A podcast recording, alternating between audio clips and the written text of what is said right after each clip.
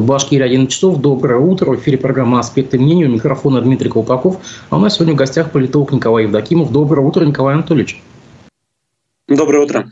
Вопросы, комментарии можете писать в чате трансляции в YouTube, Одноклассник, ВКонтакте. Призываю вас ставить лайки. Лайки – это топливо YouTube. И делиться трансляцией. Для желающих помочь аспектам в описании трансляции есть ссылка на сервис Boosty. Николай Анатольевич, а, давайте немножко о вчерашних событиях на Гаевском шоссе, где якобы дезертир, а, якобы с гранатой а, заблокировал то ли заправку, то ли целую дорогу и потребовал к себе Ради Хабирова на переговоры. И Ради Хабиров приехал после чего этот человек благополучно сдался, и все разрешилось. Да? Но смотрите, у нас с вами есть кейс э, Юницкий, когда губернатор Белгородской области Вячеслав Гладков не явился на встречу с членами признанными в России террористическими организациями Легиона Свободы России и Российского добровольческого корпуса, э, когда они его позвали для переговоров по обмену пленными. Тогда он сослался на какие-то обстоятельства и, в общем, не поехал на ту встречу. Да? А здесь у нас совсем обратный кейс. Э, почему в одном случае губернатор поехал, а в другом случае воздержался по поездке? И есть какие-то параллели, аналогии, или нельзя такие, такие два кейса сравнивать? Нет, два кейса, безусловно, э, можно сравнивать, потому что в обоих случаях э, речь идет о главах регионов, которые находятся в одинаковом статусе. Но, конечно, мы должны иметь в виду, что Гладков все-таки губернатор прифронтового региона, да, что называется, то есть Белгородская область, там действует особый режим. И, безусловно, ситуация там ну, в ежедневном авральном режиме у него происходит, да, то есть ежедневно происходят какие-то кейсы, которые требуют участия, то есть в этом смысле ну, ситуация у него тяжелее, но статус одинаковый и у Гладкова, и у Хабирова, как у глав регионов. А, то, что а, Ради Хабиров э, поехал на эту встречу, безусловно, а, придаст ему определенных политических очков, потому что глава региона продемонстрировал, ну, что лично готов принимать участие в разрешении вот таких вот э, конфликтных ситуаций, во многом ситуаций неоднозначных, ситуаций, ну, где общественное мнение может оказаться как на одной, так и на другой стороне. В общем, надо признать, что как бы не относиться к Хабирову, у него есть и противники, и сторонники, но он а, всегда демонстрировал а, способность вот э, реагировать на такие ситуации лично. Мы можем вспомнить и ситуацию вокруг э, Шехана Куштау, где он лично там встречался с протестующими несколько лет тому назад.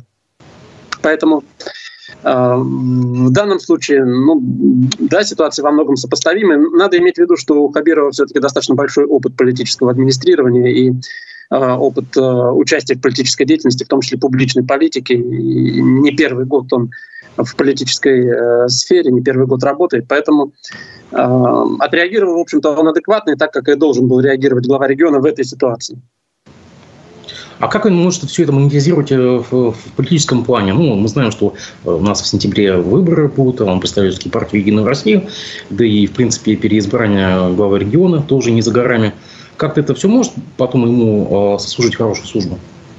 Ну, это имиджево, безусловно, может ему сослужить хорошую службу, но в данном случае я бы не рассматривал избирательный контекст. Речь идет скорее о формировании и укреплении имиджа среди федеральной политической элиты. Опять же, в, э, в ходе сравнения с главами других регионов, которые в большей или меньшей степени участвуют вот в этой повестке, потому что все равно это так называемая СВО повестка, и, безусловно, Хабиров в этом отношении один из наиболее активных губернаторов. То есть не все губернаторы так, такое внимание уделяют этой теме. А, он активно продвигает создание добровольческих батальонов. Ну, нравится или не нравится, это другой вопрос, да, кому а, как эта тема, но объективно а, Хабиров в этой теме достаточно глубоко в нее погружен и активно присутствует в информационном пространстве по этому вопросу. Что касается выборов, ну смотрите, до выборов главы региона еще более года, поэтому я не думаю, что именно конкретно вот этот вот кейс будет иметь какое-то решающее значение и э, повлияет или не повлияет на э, результаты голосования или даже на ход избирательной кампании, просто потому что за год, как мы видим, ситуация может э, много раз поменяться. И более того, такие кейсы, ну, судя по тенденции, они вполне могут э, приобрести, э, к сожалению, более частый характер. Что касается выборов в Государственное собрание в Курултае Республики Башкортостан, то мне кажется, всерьез как-то обсуждать это вряд ли имеет смысл, просто потому что избирательная кампания сейчас фактически в публичном пространстве она не ведется, она очень квелая. Большинство населения, насколько я понимаю, вообще не знает о том, что у нас через месяц, ну чуть больше, чем через месяц пройдут выборы в законодательный орган власти региональный. А, поэтому Хабиров лично там, естественно, не выдвигается. Вот поэтому как-то связывать его, э, этот кейс, с э, будущими результатами, ну, например, Единой России, как политической партии, которую все-таки он представляет, и с которой ассоциируется, я бы не стал. Ряд телеграм-каналов и изданий даже, ну, как всегда, нашлось место конспирологии. Ряд изданий и телеграм-каналов уже выдвинули такие версии, что все это было постановкой, инсценировано для того, чтобы вроде как э, сыграть на имидж главы региона. Ну, потому что как бы у людей появились сомнения, откуда вот человека, который находится на гауптвахте, откуда у него взялись гранаты, как он смог сбежать. Ну, то есть как бы много вопросов на самом деле. Угу. Есть ли питательная почва здесь для конспирологии?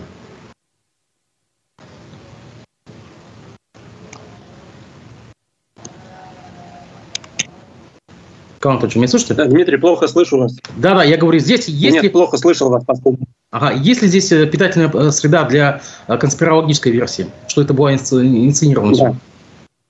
Да. Ну, вы знаете, питательная среда для конспирологической версии, к сожалению, всегда находится. Да, у нас особенности сознания населения таковы. И, надо сказать, власть очень долгое время способствовала созданию вот этого образа, созданию и продвижению вот этого концепта о том, что э, все заранее предопределено, все срежиссировано, там многоходовочка там, и тому подобные вещи. И сегодня очень сильно удивляется, когда э, люди не верят в искренность тех или иных действий, в реальность тех или иных действий и во всем видят политический театр. Ну, как говорится, за что боролись, на то и напоролись в этом смысле. Но в данном случае я не сторонник конспирологических версий и полагаю, что ну, во-первых, э, несколько моментов, на мой взгляд, свидетельствуют о том, что вряд ли это так, потому что э, абсолютно непонятно, почему именно сейчас это должно было бы произойти. То есть нет никаких угроз имиджу Радио Хабирова. Э, выборы, как я уже сказал, еще не скоро. Если бы это было связано с избирательной кампанией, то как-то можно было бы объяснить, найти какие-то объяснения. Этого нет, потому что ради выборов Курулта этого делать никто не будет. А других, в общем-то, мотивов тоже не видно, просто потому что имидж э, Радия Хабирова и его позиции в Москве достаточно устойчивы, и для чего это делать, в общем-то.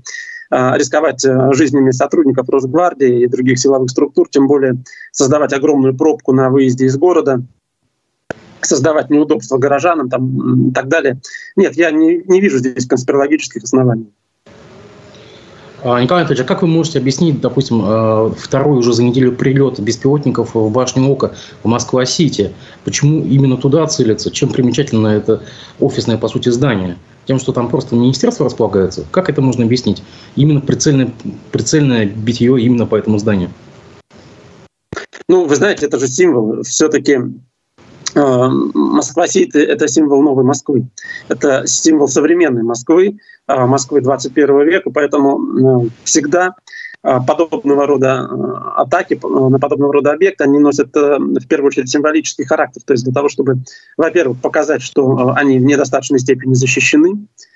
Кроме того, как известно, в зданиях в некоторых зданиях Москва-Сити, комплекса зданий Москва-Сити находятся тот или иное министер, те или иные министерства, Российской Федерации, ну, например, кстати говоря, Министерство цифрового развития, да, что очень и очень символично в этом смысле а, представляется.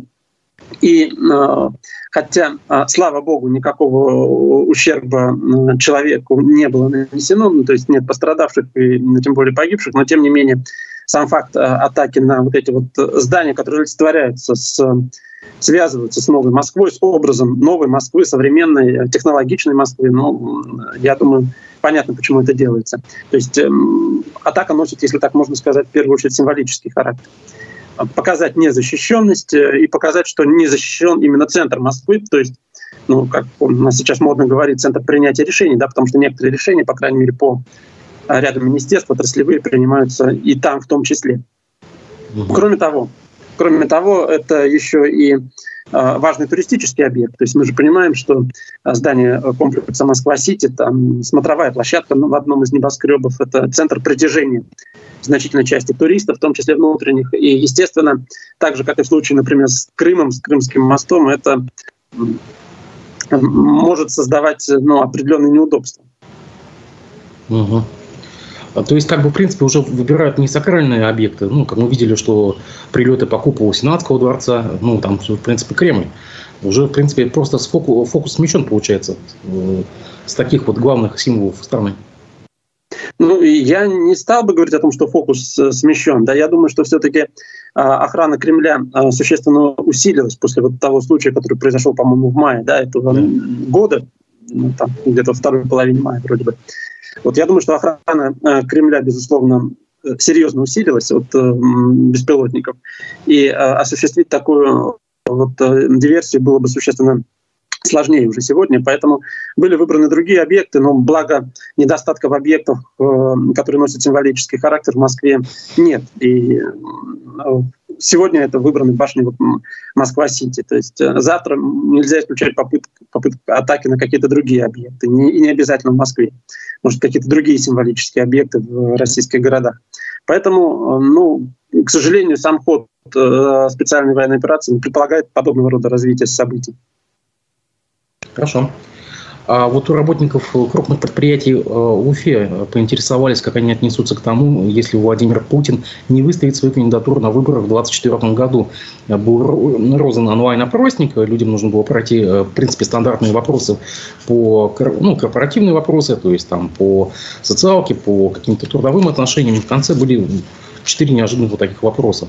На вопрос, допустим, а, как люди отнесутся э, к тому, если господин Путин не заявится на выборы, было семь вариантов ответа, там разная палитра, от печали до радости, по сути. А, как можно объяснить вот, вот это внезапное, внезапное внимание к глубинному народу? Зачем это нужно? Почему? У нас же есть закрытые опросы ФСО, у нас есть официальная социология. Зачем корпорации крупные э, интересуются у своих работников? Ну, тут комплекс, э, комплекс моментов может быть связан с э, причиной. Да? То есть, во-первых, это связано с тем, что крупные корпорации, они играют довольно существенную роль в политической жизни, прежде всего потому, что крупные корпорации связаны с определенными представителями той или иной политической элиты. У нас э, на сегодняшний день, по сути, произошло сращивание э, э, государственных корпораций крупнейших и российской политической элиты и влияние представителей политической элиты на происходящие процессы аффилирование с теми или иными политическими силами, начиная от политических партий, заканчивая, там, например, Пригожиным, оно регулярно проявляется. Поэтому в данном случае корпорации, на мой взгляд, следует рассматривать не как а, производственные объединения, а именно как эм, а, представителей а, тех или иных политических элит федерального или регионального уровня. Естественно, они по тем каналам, которые у них есть, э, тоже прослеживают информацию. Связано это, на мой взгляд, э, с еще одним фактором, вторым фактором, который может быть, это как раз э, недоверие к тем официальным опросам, которые имеют место быть. И речь здесь на самом деле не идет о, например, официальных опросах там ВЦИОМ, Всероссийского центра изучения общественного мнения, Левада-центр, или даже закрытых опросов ФОМ, э, то есть не ФОМ, а там, ФСО, да? Давай, Почему? Извините, ну, давай, да, давайте уточним, Левада-центр признан иностранным агентом. А, да, совершенно верно. А, но э, разница в э, социологических опросах Левада-центра и ВЦИОМ, тем не менее, не настолько уж значима. То есть там цифры близкие, хотя отличающиеся, но достаточно близкие друг к другу. А связано это с тем, что люди склонны давать в сегодняшней ситуации, ну, вы видите ужесточение репрессивного законодательства по всем направлениям, и люди склонны давать социально одобряемые ответы. И а, им ведь, по сути, все равно, кто задает эти вопросы. Да? То есть ЦИОМ, э, иностранный агент в лице Левада-центра или э, закрытый опрос ФСО. То есть э, они все равно дают э, социально одобряемые ответы любому корреспонденту, любому исследователю, который им звонит, да, любому человеку, который им звонит и задает подобного рода э, вопросы. Поэтому это э, порождает необходимость проведения ну, каких-то альтернативных исследований. Я, другое дело, что я не вижу здесь особой разницы. И думаю, что результаты получатся примерно одни и те же. Поэтому, что касается социологических опросов на сегодняшний день в, вот, в рамках существующей в России политической системы и политической практики, я думаю, что здесь более какой-то качественный результат могут дать не столько количественные опросы, то есть не столько опросы общественного мнения, сколько проведение, э, скажем, фокус-групп, э, анализ э, там, статистических данных, анализ соцсетей и так далее. Но я уверен, что это тоже ведется, точнее знаю, что это тоже ведется. Но в целом, конечно, социологические исследования и вообще социология сегодня в России находится в очень таком тяжелом положении. Поэтому как бы, какие бы вопросы не задавались, и кем бы они ни задавались, ну, сложно сказать, насколько реально они отражают мнение людей. А как вы думаете, кто все-таки зарядил эти онлайн-опросники? Это все-таки администрация президента в лице господина Кириенко или это все-таки на, э, на уровне самих корпораций? То есть как бы э, именно вот э, московские корпорации, вот эти государственные, крупные, там, Роснефть там, и так далее. Ну, если мы говорим о, таких э, корпорациях, как крупных корпорациях, да, ну, в том числе названные вами, например, Роснефть, связанные с Сечиным, да, как известно, то, естественно, это могло быть и э, самих корпораций, просто потому что аппаратный вес э, Сечина и его политическое влияние ничуть не менее, чем влияние Кириенко.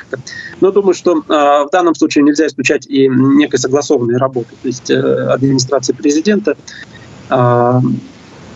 вместе с крупными э, госкорпорациями именно в силу того, что, несмотря на э, разговоры о так называемых башнях, которые, безусловно, есть, о различных группах влияния в Кремле, которые имеют место быть, о конкуренции различных представителей политической элиты, но все равно э, они заинтересованы в целом в примерно одном развитии событий э, с точки зрения устойчивости и стабильности политической системы. Другое дело, что устойчивость и стабильность политической системы они могут видеть по-разному. Да? То есть и разные сценарии, отсюда и вопрос по поводу возможности выдвижения Путина на новый срок задается.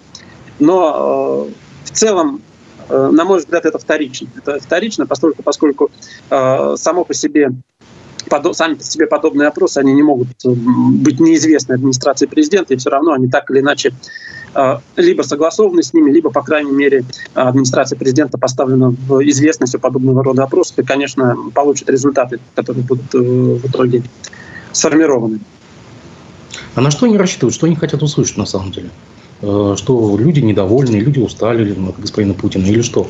Или ну, как бы и как, как можно э, мерить температуру в этой больнице, если, в принципе, э, глубинное население, вот это работники тех же нефтезаводов, вряд ли будут высказывать какие-то нелояльные вещи.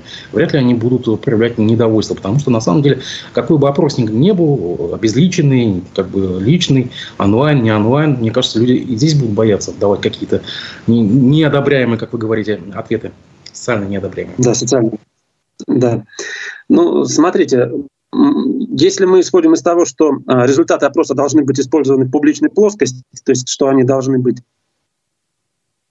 переданы а, каким-то вышестоящим инстанциям, то тогда мы должны исходить из того, что а, ну, полученный результат исследования ну, мы, э, давайте будем так говорить, что власть тоже заинтересована в том, чтобы видеть реальную ситуацию, реальную ситуацию, в том, чтобы понимать, э, как думает общество, о чем думает общество, какие настроения, а, готово или не готово оно, оно а, еще 6 э, лет видеть Владимира Путина в качестве президента, ну, по крайней мере, ближайшие там 6 лет, да, потому что после поправок он, в принципе, в 30 году может выдвинуться. Вот, э, поэтому если э, результат будет какой-то негативный, ну, власть, по крайней мере, это примет к сведению. Если результат будет для Путина позитивный, то это возможность для дополнительной его легитимации, то есть возможность представить, что вот, ну, посмотрите, сказать, проводим опросы и в ЦИОМ, и вот госкорпорации проводят опросы, и все они демонстрируют примерно одну и ту же картину. Высокий уровень поддержки Владимира Владимировича, там 80% или 80 плюс, там сколько сейчас по последним данным, да, чуть, чуть меньше, по-моему. Вот. Но в любом случае это может быть использовано либо к сведению, и, соответственно, для организации той или иной пиар-компании, для организации той или иной пропагандистской работы, а, либо это может быть использовано в качестве уже готовых данных для а, легитимации принимаемого того или иного решения. Две недели назад был арестован Игорь Гиркин Стрелков, это бывший министр обороны так называемой ДНР. Э, мы знаем, что он называл себя главой клуба рассерженных патриотов, или как сейчас называют, клуб э, рассерженных пенсионеров.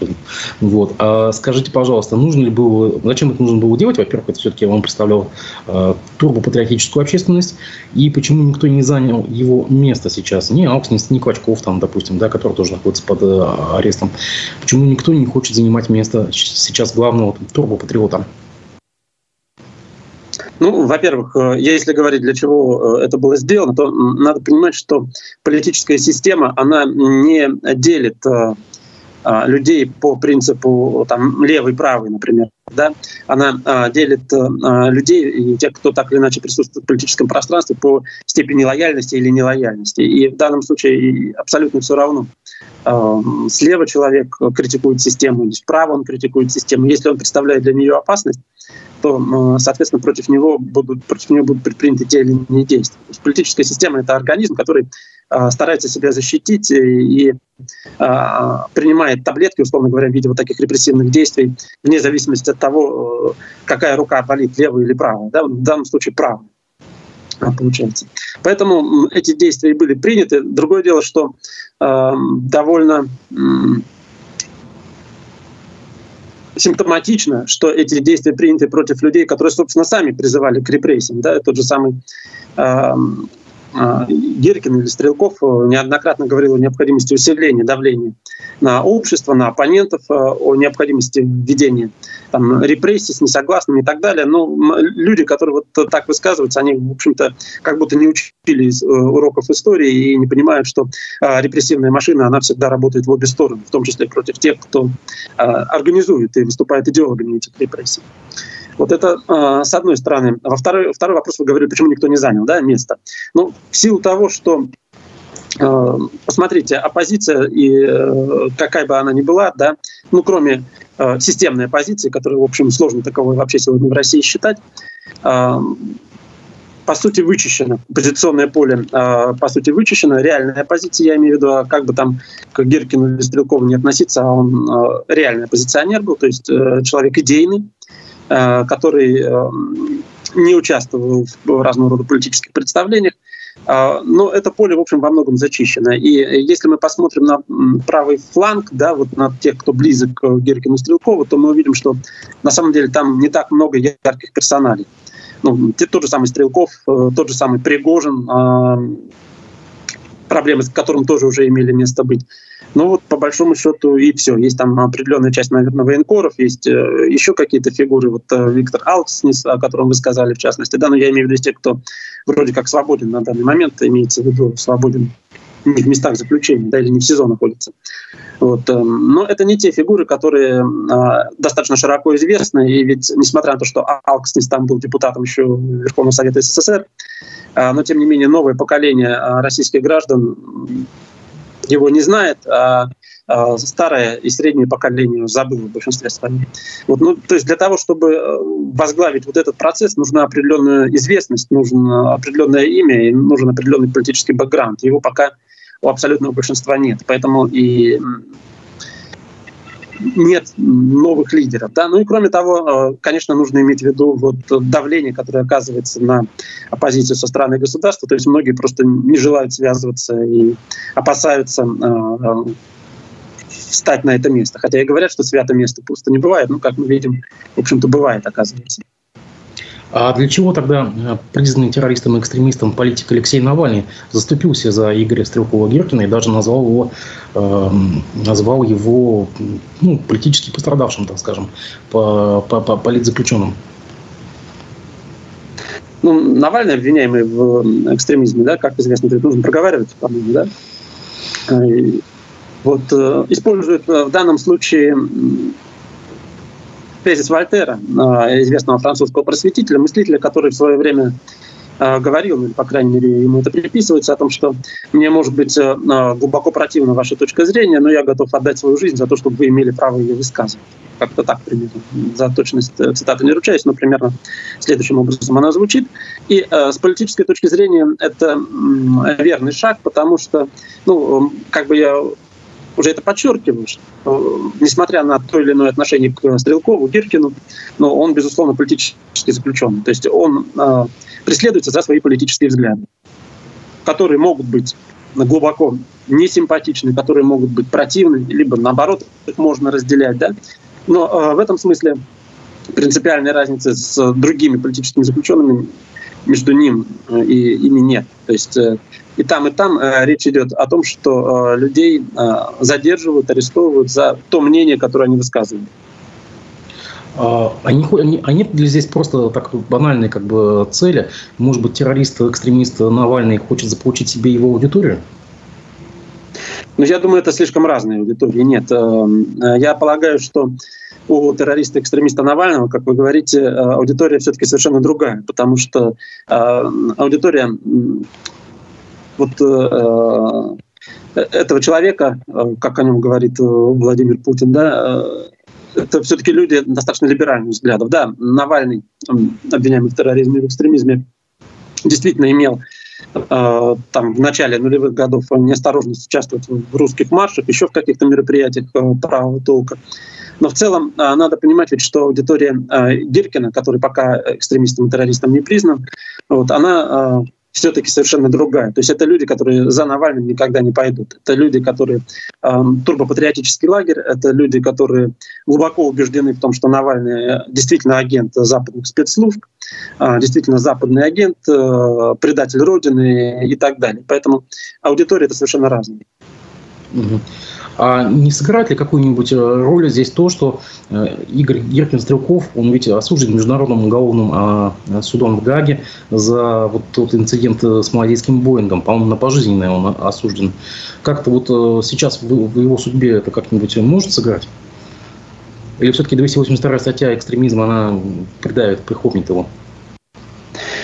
Э, нет, я не думаю, что это как-то может сыграть. Возможно, э, это играло свою роль э, до поры до времени, потому что мы видим, что ведь Стрелков говорил то, что он за то, что его задержали, но в течение достаточно длительного времени. То есть как с момента, как идет СВО, ну, наверное, почти полтора года, да, он говорит уже, нет, не полтора, конечно, да, год, наверное, примерно он говорит где-то с лета 2022 Э, вот эти вот достаточно жесткие вещи в адрес э, Министерства обороны Российской Федерации, в том числе в адрес президента, в адрес других э, политических фигур. И, в общем-то, я думаю, что тот факт, что его задержали только сейчас, только летом 2023 года, он связан в том числе, там, конечно, комплекс причин, связанный в том числе и с усилением в целом репрессивного давления на несогласных. Но э, вот э, ситуация с Гаагским трибуналом, она тоже сыграла свою роль. Ну, то есть э, Стрелков был до, до поры до времени с ним мирились и в какой-то степени терпели вот его высказывания представители э, высшей политической элиты, ну, в том числе поэтому.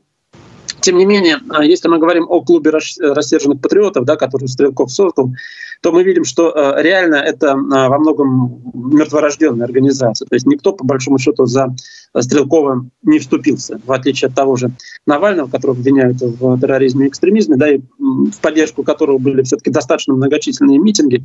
Но со Стрелковым этого не происходит. То есть э, его поддержка в основном, ну, как принято говорить, носит такой диванный характер. Да? То есть это люди, которые могут высказываться, э, которые будут возмущаться, но сами никаких реальных политических действий никогда предпринимать не станут. А между тем Путин, комментируя аресты режиссера Евгения Перковича и социолога, признанного иностранным агентом, мы должны это сказать, Бориса Кагарлицкого, сказал, что в Украине за это расстреливают. Правда, он не уточнил, за что именно а, это нам так обрисовывает наше будущее, перспективу, то есть не все еще, не все еще как бы потеряно, что, мол, и скоро и расстрелы за это будут, что ли. К чему это было сказано? Как бы такое устрашение? И да, и зачем, ну, нужно, зачем нужно было арестовывать Горлицкого? Горлицкий, в принципе, был очень осторожен в высказываниях, очень осторожен и соблюдал все вот эти вот иноагентские ограничения. А, ну, во-первых, э, э, арест Бориса Кагарлицкого – это э, действительно просто катастрофа, на мой взгляд, потому что Кагарлицкий, в общем-то, не столько занимался реальной политической деятельностью, сколько занимался политическим анализом занимался а, исследованием, то есть это в первую очередь э, социальный философ и социолог, и причем а, это действительно выдающаяся а, значимая величина в российской э, социологии и политической философии сегодня, и говоря уже о том, что это э, ведущий идеолог левых. Ну, вы правы, что он, в общем-то, был достаточно осторожен в своих высказываниях, хотя и его позиция относительно, например, специальной военной операции и его позиция относительно некоторых других событий, а, связанных с современной историей России, она была вполне очевидна, он этого не стеснялся говорить, и э, прозрачно в том смысле, что его э, точка зрения явно не совпадала с точкой зрения российских властей. Но у нас много достаточно таких комментаторов, и э, следует ли, исходя из этого, предполагать, что каждый из них находится под риском быть арестованным. Да, тем более, что та статья, которую Борису Кагарлицкому сегодня пытаются инкриминировать, она, в общем-то, ну, так выглядит, мягко говоря, несколько сомнительной, если не сказать нелепо. Что касается вот высказывания Владимира Путина, ну, он часто апеллирует к Украине, да, то есть понятно, что для нашего президента Украина это некий такой маркер, с помощью которого он сравнивает ситуацию в двух разных странах, имеется в виду на Украине и в сегодняшней России, ну вот он выбрал именно такой тип сравнения. Да? Это не первый раз уже происходит. Э, ну, для чего это, я не знаю, но я думаю, это связано с какими-то личными моментами, может быть, с переживаниями по поводу того, как развивается ход специальной военной операции, ну и вообще, как, что, что и как делать с а, нашим ближайшим соседом. Поэтому каких-то далеко идущих выводов я бы не стал делать. Ну, и, кстати говоря, не только по поводу Украины. Мы можем вспомнить э, знаменитое высказывание нашего президента, которое стало мемом, что называется, вы что хотите, как во Франции, да? Помните, он по этому поводу говорил, когда речь шла о забастовке французских э, мусорщиков, по-моему, да, или работников транспорта, сейчас могу ошибаться, но не суть важно, по крайней мере, в каком-то забастовочном движении во Франции, который, как это часто бывает в этой стране, а, привело к массовым беспорядкам. Поэтому я бы не стал это рассматривать иначе, как фигуру речи. Обычно... Хотя тот факт, что да, хотя тот факт, что система становится более жесткой, и э, арест э, Бориса Горлицкого и арест э, Стрелкова э, Гиркина, да, Бориса Горлицкого, который иностранный агент, да, э, она явно свидетельствует об ужесточении репрессивного аппарата по отношению к инакомыслящим. Я просто тут вспомнил вдобавок, а в Америке негров вешают вообще. То есть, как бы, вот, к этим всяким ну, тематическим вот, да, фигурам. Да. Понимаете, это довольно распространенная практика, и, надо сказать, Владимир Путин не является ее основоположником. У нас очень часто происходит апеллирование к тем или иным действиям, которые происходят в других странах, то есть ссылаясь на существующую практику. Я причем ну, хочу сказать, что я не знаю на самом деле, как там на Украине с этим дела обстоят, поэтому э, не, не буду комментировать, то есть расстреливают, там не расстреливают за это дело. А, на мой взгляд, куда важнее, как это с этим обстоят дела в нашей стране, в Российской Федерации. Но мы знаем, что а, очень часто сторонники тех или иных действий оправдывают это тем, что ну, например, в Соединенных Штатах то же самое происходит. Но в Соединенных Штатах тоже есть иностранные агенты, например, да, закон об иностранных агентах. Соединенные Штаты там тоже вмешиваются в дела по всему миру там, и так далее и тому подобное. Ну, то есть э, практика довольно сильно распространена и не является чем-то новым. Суд оставил в силе приговор политику Владимиру Карамурзе, также признанным иностранным агентом, которому ранее назначили 25, лишень, 25 лет лишения свободы. Апелляционный суд отклонил жалобу стороны защиты. Зачем нужна такая показательная расправа? 25 лет, по сути, для него это пожизненный уже срок. Э, преследование диссидентов не спасли Советский Союз, он погиб от иных причин ведь. Э, неужели никаких не делается выводов, не знаю, тем, тем же, теми же башнями Кремля, как вы говорите, да, или как там, политическим руководством страны? Ну, смотрите, все-таки э, Владимир Карамурза достаточно молодой человек, поэтому я бы не стал говорить, что пожизненно. У, у, него несколько, у него несколько заболеваний, которые навряд ли будут лечиться в местах лишения свободы. Ну, понятно. Понятно, что 25 лет в местах лишения свободы, там даже тех заболеваний, которые нет, можно приобрести.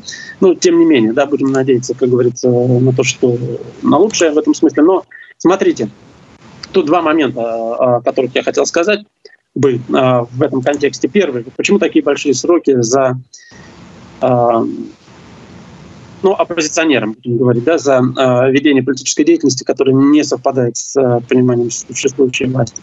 Э, прежде всего, это э, сигналы в целом тем э, представителям э, оппозиции, которые до сих пор находятся в России. Но мы видим, что вся внесистемная так называемая оппозиция, она сегодня разгромлена объективно, то есть она либо покинула страну, э, либо находится в местах заключения. Но, тем не менее, те, кто еще остался, они, в общем, должны получить достаточно четкий сигнал о том, что э, подобная модель поведения – это неприемлемо. А понятно, что я уже об этом говорил, что любая политическая система – это как живой организм. Она защищается, принимает те или иные лекарства для того, чтобы себя защитить от опасности, которую она предполагает. Другое дело, от той или болезни она лечится, но это как бы вторая часть уже э, вопроса. И чем, на ее взгляд, э, больше проблемы, тем а, сильнее антибиотики она принимает. Да? То есть чем больше проблемы, тем чем больше проблем внутри политической системы, тем больше сроки для людей, которые пытаются э, с этой политической системой бороться. Отсюда и такие большие э, сроки, но э, в любом случае я думаю, что 25 лет э, Карамурза, конечно, не будет э, находиться в заключении, прежде всего в силу тех политических трансформаций, которые неизбежны в России происходят, а политические трансформации в России, как правило, ведут к амнистиям для политических заключенных. Это первый момент. А второй момент по поводу вот Советского Союза. А, ну, вы правы, я уже как-то говорил во время одной из наших с вами бесед, что, а, к сожалению, российская политическая элита, видимо, не очень хорошо знает уроки истории и не очень хорошо реагирует на тот исторический опыт, который уже имеется. Хотя, несмотря на то, что часто апеллирует к историческому прошлому и делает историческое прошлое объектом движения куда-то. Да? Хотелось бы думать, что вперед, но, по крайней мере, какого-то движения, а, общественного движения движение страны в том или ином, в том или ином векторе. А, но вот э, закономерности политического развития, похоже, действительно, а, они не вполне политической элитой усваиваются, либо, может быть, какой-то частью усваиваются, но она течет по течению, и ей не хватает политической воли для того, чтобы прямо сказать о том, что подобного рода действия они не укрепляют политическую систему, как раз таки ровно наоборот. Вот, э, но в таком случае, если не хватает политической воли об этом высказаться, значит, это просто не политическая элита. Исполняется три года события на Куштау, и вот как сейчас э, я вижу на ленте новостей, коммерсант сообщает, что премьер-министр России Михаил Мишустин передал управление компании «Русский водород» акции БСК. На ваш взгляд, на самом деле все так и должно было этим закончиться? То есть, в принципе, все эти события на горе Куштау были инспирированы какими-то э, теневыми бенефициарами? Вот сейчас уже по прошествии трех лет мы уже видим, чем все закончилось. Или кто-то ну, кто э, воспользовался экологической повесткой и просто для того, чтобы, как, как говорится, отжать акции БСК. Ну, я бы разделял в данном случае э, эти процессы, потому что э, мы, с одной стороны, э, должны говорить о э, бенефициарах, да, то есть о тех, кто, собственно, приобрел акции БСК, и, собственно, кто имеет эту ту или иную экономическую выгоду и о тех событиях, которые три года назад вокруг э, Шахана Куштау были. На мой взгляд, это довольно слабо связаны между собой процессы. Я имею в виду общественные выступления в защиту Куштау не были инспирированы, на мой взгляд, никакими крупными экономическими игроками, хотя, может быть, кто-то и был в этом заинтересован, но в целом это было достаточно широкое общественное движение, по крайней мере, достаточно широкое, чтобы к нему прислушаться и главе республики принять то решение, э, которое в итоге было принято. Э, я не сторонник конспирологических версий и не думаю, что здесь была какая-то там, как вы говорите, многоходовочка, но э, рассматриваю это как довольно текущий бизнес-процесс. И главное, на мой взгляд, в данном случае, это даже не кто является собственником, да, а насколько предприятие сохранится как одно из базовых Э, республики, как один из ключевых работодателей в Стерлитамаке, все-таки Стерлитамак город во многом это предприятие градообразующее для Стерлитамака, ну и насколько э, будут сохранены те договоренности по поводу сохранения э, значит, окружающей среды, по поводу сохранения той экологической повестки. А как думаете, вот сейчас, если бы в нынешних условиях, вот в тех, в которых мы сейчас живем, все это произошло, ОМОН бы э, разогнал бы э, вот эту толпу на Куштау? Как бы действовал бы жестко? Ну, вы знаете, э, здесь сложно говорить в сослагательном наклонении, потому что много прошло разного рода событий с того времени. Ну, смотрите, это же был у нас 2020 год, да, по-моему, там три года да, назад. Да, да, да, да, да. Да, 2020 год, и там ведь тоже ситуация была непростая. Если мы вспомним, это же разгар ковидной эпидемии. То есть там тоже, в общем, все было, мягко говоря, совсем не так просто с точки зрения э, безопасности. Это и э, нахождение дома, это и достаточно жесткие требования к э, соблюдению мер санитарной безопасности. Тоже, ну, понятно, что репрессии против Э, иностранных агентов, например, или против э, инакомыслящих тогда не были столь жесткими, но, тем не менее, ситуация э, общественная была достаточно непростая. Поэтому я затрудняюсь ответить. Предполагаю, что скорее нет все-таки. Скорее нет, потому что как бы там ни было, события на Куштау, они ну, носили все-таки достаточно локальный характер. То есть они были связаны с требованием, которое власть готова была удовлетворить, и она их удовлетворила, поскольку, поскольку они не ставили под э, сомнение само существование политической системы и не, э, не, не представляли угрозу для политической системы, не были связаны с требованиями реформ политической системы. Сегодня же мы видим, что э, те требования, э, которые связаны с экологической, например, повесткой, требования, там, связанные с повесткой в сфере ЖКХ там, или еще что-то, они могут вызывать раздражение власти, они могут вызывать там какие-то а, а, действия, но, как правило, они не связаны с репрессиями, потому что здесь нет политической повестки. Да? То есть а, еще сто лет назад там большевики говорили о том, что там, экономические требования рано или поздно могут перерасти в политическое требование, и вот тогда действительно там ситуация начинает носить революционный характер. Вот с точки зрения сегодняшней российской власти, все-таки экономические, экологические, либо другие требования, которые не связаны с политической повесткой, они не представляют такой угрозы. Да, они могут вызывать раздражение, там, конфликты определенные, пиар-компании и так далее. Но я не думаю, что э, действия были бы жесткие и направлены на Э, там, преследования, в том числе уголовные преследования активистов. На этой неделе в России произошло 28 попыток поджога военкоматов, но ближайшее позавчера это был в Ишимбае. Э, как бы во всех случаях власть утверждает, что э, это были телефонные мошенники, которые пытались э, пенсионеров, там женщины, в основном пенсионеры, э, заставляли вот совершать такие вот действия под какими-то надуманными предлогами. Однако политолог, признанный иностранным агентом Абаз Галямов, вот сейчас пишет, что по всей видимости, цитата, люди чувствуют страх за своих внуков в связи со слухами о приближающейся мобилизации и в отчаянии, в отчаянии пытаются это предотвратить. А госсми разгоняют эту информацию, но логика там вы, вы, выглядит натянутой. Думаю, это изобретение кремлевских политтехнологов. Они не хотят, чтобы это выглядело, как будто народ восстал, сказал Абаз Галямов. Вы согласны с ним? Что это такая Нет, не политтехнологическая а... уловка? Не, не совсем. Не совсем, потому что, на мой взгляд, некоторые вещи не бьются. А, как вы уже сказали, а, в основном те, кто совершал поджоги военкоматов, это люди старшего возраста. Люди старшего возраста.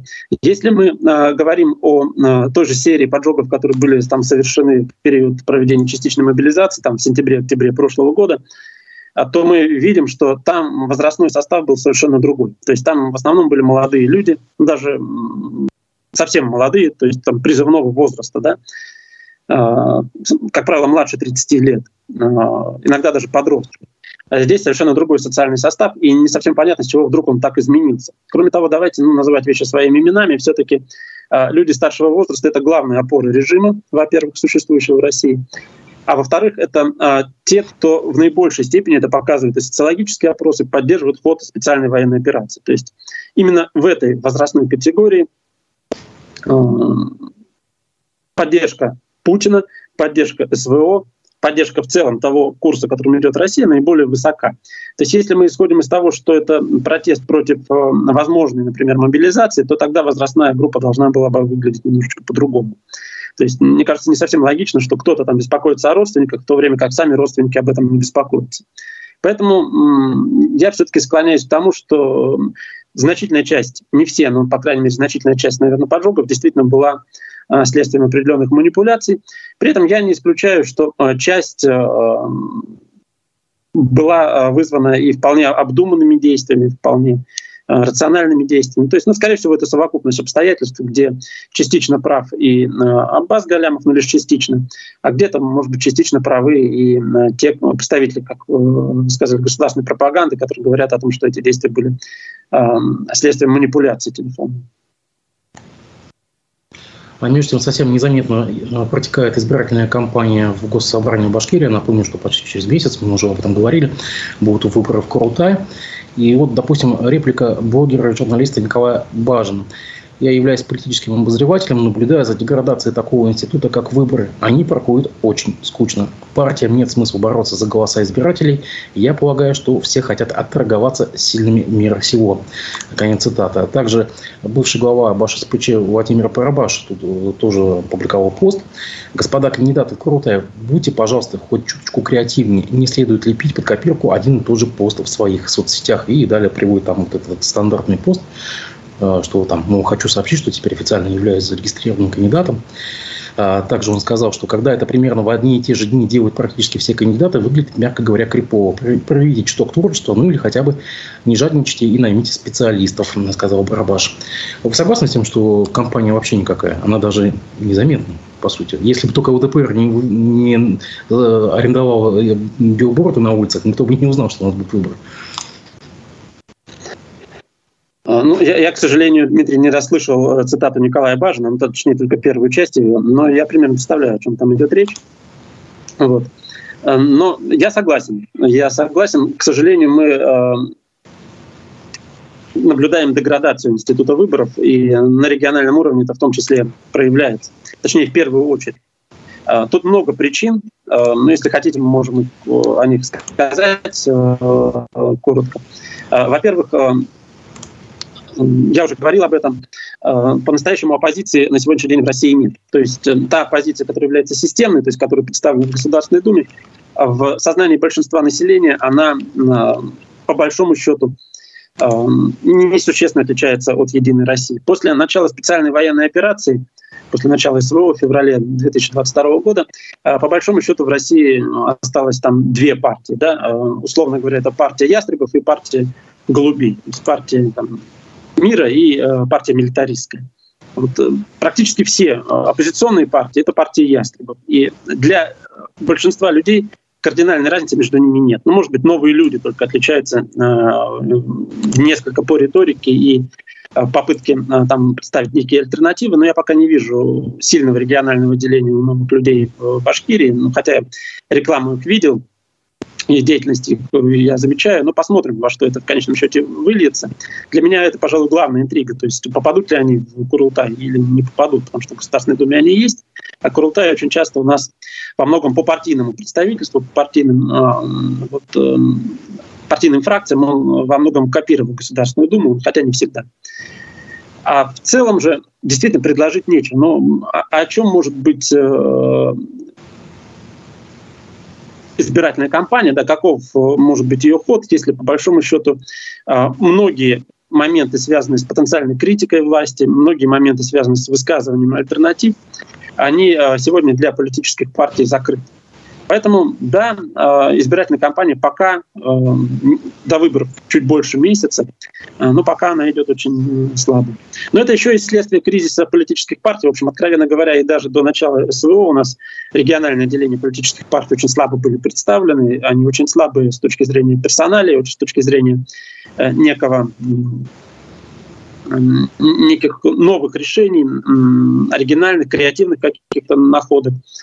Вот поэтому, если мы вспомним прошлые выборы в Курултае, там, когда они у нас были, там, в 2018 то, прямо скажем, ну, там избирательная кампания тоже не отличалась особо э, фонтаном новых идей или находок политтехнологических. Все было примерно то же самое, ну, чуть-чуть, может быть, поактивнее, но не слишком. А между тем, за то время, пока мы с вами не виделись, депутат Рустем Хафизов сошел с избирательной гонки. Это, я напомню, депутат Крутая от КПРФ.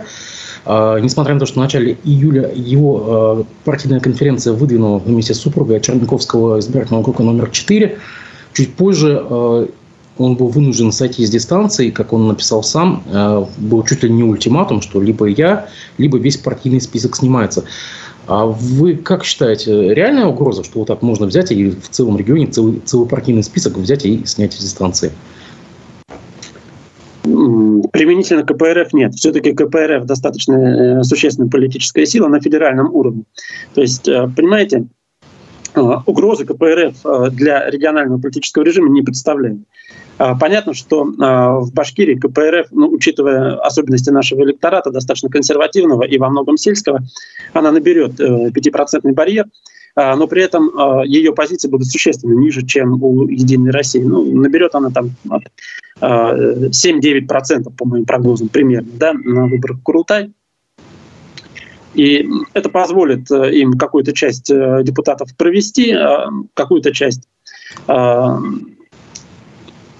представить в парламенте, может быть, там одного-двух по одномандатным округам, но э, реальной э, угрозы для а, политической системы какой-то КПРФ не несет. С другой стороны, снятие всего списка КПРФ э, с выборов – это скандал, который выйдет на федеральный уровень, и местные власти, местная администрация это совершенно не нужно. То есть для чего чесать там, где не чешется, что называется, да, то есть снимать список КПРФ ради одного Кафизова, который, в общем-то, в информационном пространстве э, ничем особенным, в общем, себя не проявлял. Ну, да, он довольно активен, там ведет социальные сети, иногда выступает против каких-то резонансных э, вещей, э, критикует власть, но в целом это довольно системно. То есть это абсолютно системный политик, абсолютно системный на региональном уровне, естественно, э, политический деятель. Поэтому, если бы это был Чувилин, например, да, который сейчас в отношении которого там уголовное дело, признан да. Э, террористом и экстремистом. Давайте это произнесем. Да, да, да. Ну, тогда, тогда я понимаю. Но это совсем не так. Это совсем не так. И поэтому я думаю, что это там субъективные вещи, а отнюдь не системные. А почему так КПРФ, э, по сути, сливает своих э, депутатов, ну, и того же террориста Чувилина, и не террориста Хафизова, и даже не делает попыток за них заступиться? В принципе, ну, медийные КПРФ... депутаты, а медийных депутатов у КПРФ не так много. Ну, по сути, больше нет, но только, может быть, Кутлугужин еще, да, в какой-то степени сам руководитель а, регионального отделения Компартии, но потому что то, о чем мы говорили, КПРФ есть, была и будет в ближайшее время, наверное, всегда. Партия абсолютно системная и абсолютно управляемая, но они ведь не только за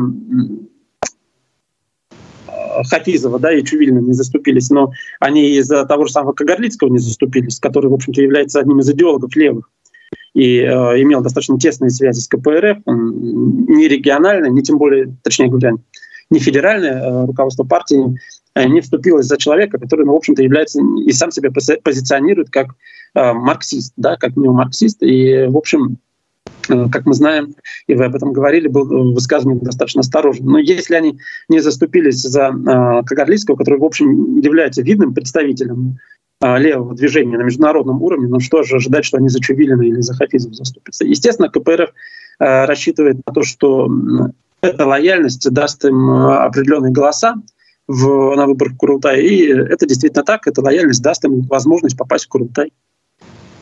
Давайте напомним, что Чувилин террорист, а королевский иноагент. А почему, да. На, на ваш взгляд, э, депутаты, никто, ну, хотя бы даже те же коммунисты, я уж не говорю об остальных, не используют какую-то популистскую риторику, более-менее безопасно? Ну, что далеко за примерно ходить? Башнефть седьмой раз за год поднимает цены на бензин. Хотя бы вот, вот это никто не использует. Почему? Ну, потому что э, избирательная кампания носит инерционный характер, по большому счету, во-первых. Потому что в сами э, политические партии, их аппарат региональных э, отделений политической партии, он э, на сегодняшний день таков, что там некому просто интегрировать какие-то новые смыслы и, и некому заниматься ведением, по сути, профессиональной, качественной избирательной кампании. Там просто нет людей, которые будут это делать. Вот я так полагаю, что сами парламентские партии, ну, по крайней мере, в лице КПР и ЛДПР, возможно, предполагают, что исход выборов предопределен, они понимают, что в парламенте они будут, 5% барьера не пройдут, ну, по крайней мере, КПР. ЛДПР, кстати говоря, по крайней мере, хоть какие-то там инициативы пытается э, озвучивать, но в основном, правда, на э, федеральном уровне, а не на региональном. Э, но, тем не менее, в целом, вот инерционность кампании, отсутствие к ней интереса со стороны населения – отсутствие финансовых возможностей и организационных возможностей нормально вести избирательную кампанию, ну, в конечном счете все это приводит к тому, что вы видите. А с другой стороны, ну, может быть, нежелание ссориться с властями тоже играет свою роль. Правда, непонятно, каким образом тогда партии будут отстраиваться друг от друга, ну, в первую очередь, это «Единая Россия». Ну, давайте за финалем как бы тем, что у нас на дворе август, сегодня 3 августа. Август в России всегда считается каким-то таким потенциально тяжелым э, месяцем, когда происходят какие-то катастрофы, происходят какие-то события. А в политическом плане вы что-то ожидаете в августе? Или все-таки это будет такой э, сонный летний месяц, последний месяц, так сказать, летних каникул? Какие ваши прогнозы? Ну, вы знаете, восприятие августа как такого бойкого в политическом смысле месяца, оно пошло с 1991 года, когда августовский путч состоялся у нас, да, а потом в 90-е годы, там, в 98-м дефолт у нас был, смена правительства и дефолт. И э, ну, там еще э, несколько лет, когда те или иные события, которые сегодня уже не кажутся столь значимыми, происходили. Э, это скорее вот инерция. инерция. Последние годы этого не наблюдается, и август в целом остается достаточно спокойным месяцем.